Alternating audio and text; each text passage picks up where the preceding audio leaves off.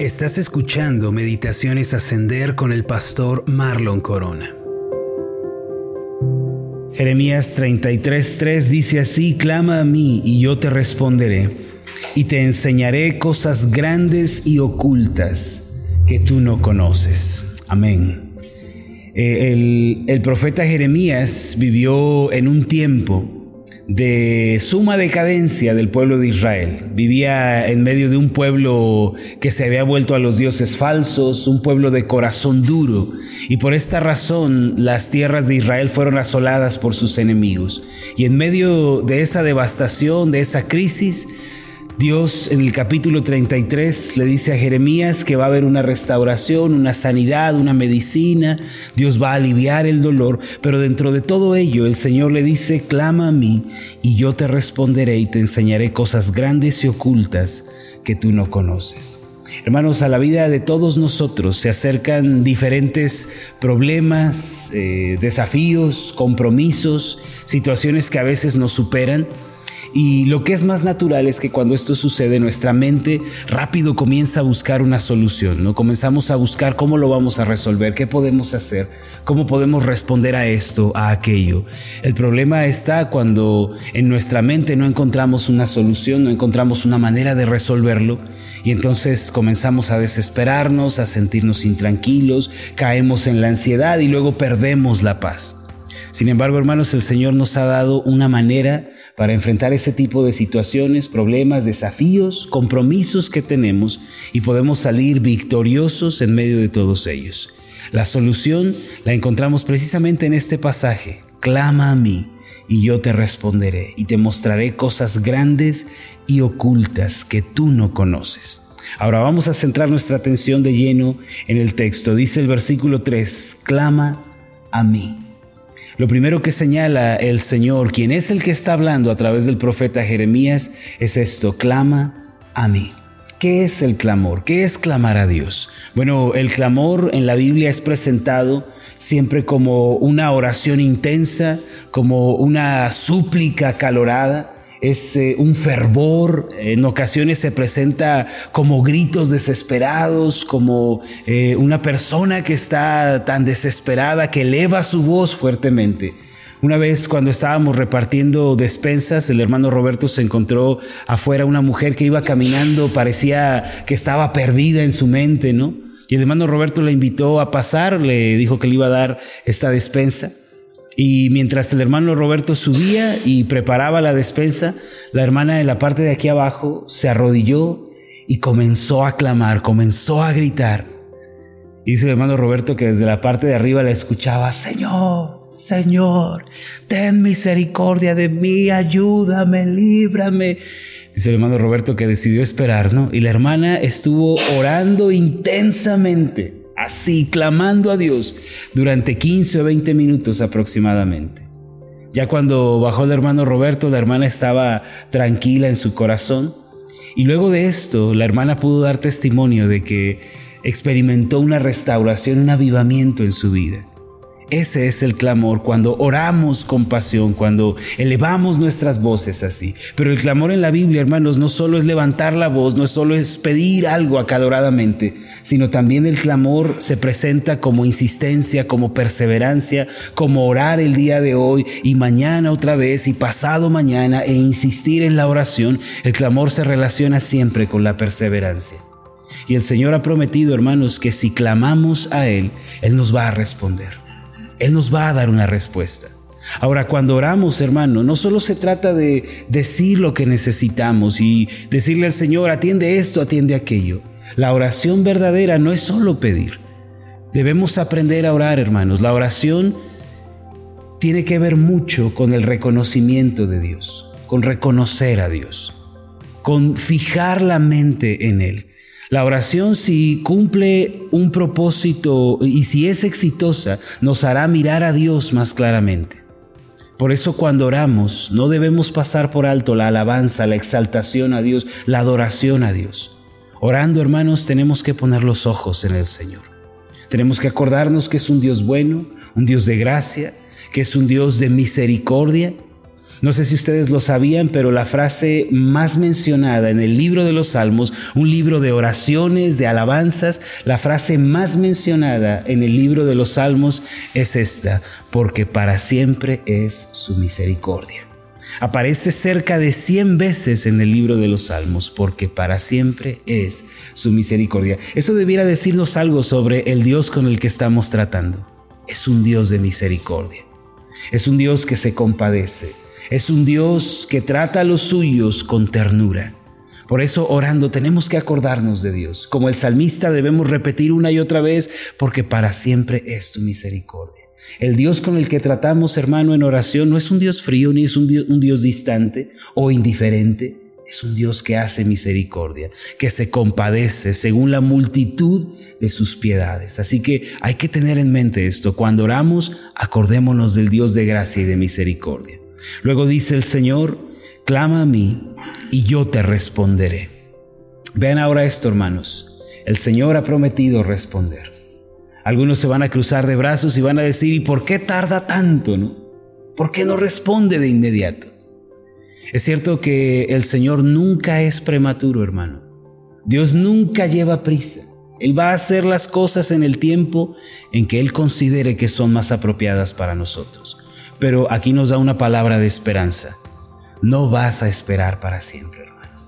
Si oras, si clamas a Dios, puedes estar seguro de esto, va a haber una respuesta. Si pides al Señor, no vas a esperar para siempre, no vas a permanecer siempre con la mano extendida, va a haber una respuesta. Él ha prometido responder. Voy a responderles. ¿Por qué entonces el Señor a veces parece que tarda tanto? El hermano Matthew Henry, puritano, él dijo una frase que me parece muy interesante con relación a esto. Que cuando la respuesta de Dios, hermano, no viene en el tiempo en que nosotros la esperamos, se debe mayormente a dos cosas. Número uno, Dios no responde a la oración porque puede ser que estemos pidiendo algo que no es realmente bueno para nosotros y no lo sabemos. Puede que estemos pidiendo algo que en realidad nos va a perjudicar y por eso Dios ha decidido no darnos aquello que estamos pidiendo. La segunda razón es porque Dios considera que no es el tiempo. Es decir, cuando pedimos algo, a veces Dios dice, no, no te conviene y no te lo daré. Pero en otras ocasiones Dios dice, sí, pero todavía no.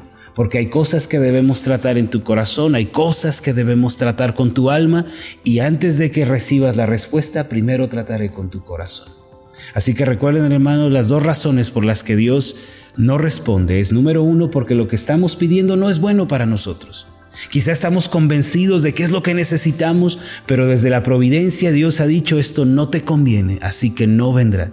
Y la segunda razón es porque quizá es bueno, quizá es lo que necesitamos, pero todavía no es el tiempo de que lo recibamos. Dice el Señor, clama a mí y yo te responderé. Y termina con esto, y te enseñaré cosas grandes y ocultas que tú no conoces. Además de la respuesta prometida, Dios dice, y te enseñaré cosas grandes y ocultas, cosas que están veladas para ti. Si somos cristianos sinceros, vamos a testificar y vamos a decir que ciertamente hay muchas cosas que están ocultas delante de nosotros, cosas que necesitamos entender. Y si hay algo que necesitamos más que ninguna otra cosa en esta vida, hermanos, es una comprensión más clara de Jesucristo una comprensión más profunda del Evangelio.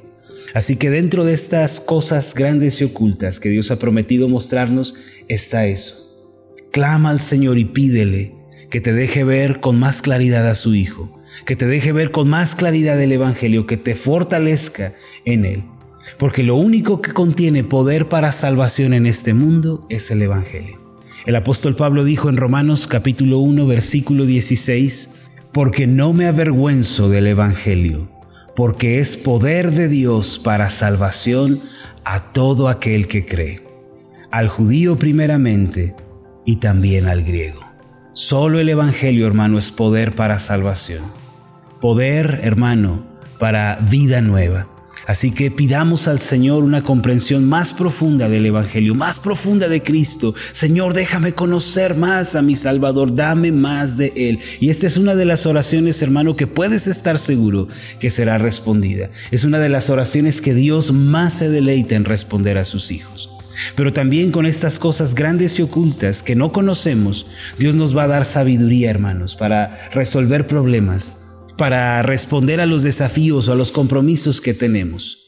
Esas cosas grandes y ocultas a veces vienen en forma de una solución a un problema, una manera de tratar esta situación, como dice el Salmo 32, versículo 8, Te haré entender y te enseñaré el camino en que debes andar sobre ti fijaré mis ojos, te daré entendimiento, dice el Señor. Te voy a mostrar el paso que tienes que dar, la decisión que hay que tomar. Y recuerden, esto es algo que se recibe en oración. Hay que orar por esto, hermanos. Y en ocasiones, en tercer lugar, esas cosas grandes y ocultas que no conocemos van a venir a nosotros como una respuesta al problema, un obrar de Dios, una gracia, un favor presentado en esa situación en particular. Dios nos ayudará, hermano. No solo nos va a dar la sabiduría, no solo nos va a dar la manera de tratarlo, sino que a veces Dios mismo va a intervenir de una manera providencial, de una manera en la que no nos imaginábamos y Dios nos ayudará a resolver el problema. Dios obrará de una manera milagrosa. Hay quienes piensan que el poder de Dios está limitado en la actualidad, que ya los milagros no suceden, pero es importante que creamos que el obrar y el operar de Dios providencial, milagroso, sigue vigente en nuestros días. Dice el Señor a Jeremías, clama a mí y yo te responderé y te enseñaré cosas grandes y ocultas que tú no conoces. Hermanos, vamos a ser un pueblo de oración, un pueblo que clama a Dios día y noche. La respuesta va a venir. Vamos a hacer una oración. Amado Padre Celestial, muchas gracias por tu promesa, por tu palabra para nuestra alma, Señor. Hoy nos enseñas y nos recuerdas que orando, Señor, clamando, insistiendo y perseverando, podemos recibir una respuesta. No permita, Señor, que flaqueemos, que nos debilitemos y abandonemos. Ayúdanos a perseverar, a estar delante de ti, a ser un pueblo que ora, que clama día y noche en tu presencia. Gracias por la esperanza que tenemos de que vas a responder, vas a darnos una respuesta. No vamos a esperar para siempre. Tú nos vas a mostrar cosas grandes, cosas ocultas que todavía no podemos ver. Señor, bendecimos y alabamos tu nombre por esta esperanza. En el nombre de Jesús. Amén y amén. Hola, ¿qué tal? Mi nombre es Marlon Corona y ha sido un placer enorme estar contigo en esta meditación. Mi oración es que tú seas prosperado en todas las cosas y que tengas salud así como prospera tu alma. Puedes encontrarnos en nuestra página de Facebook como Ascender. Escríbenos un mensaje y cuéntanos cuál ha sido tu experiencia con las meditaciones Ascender. Hasta la próxima.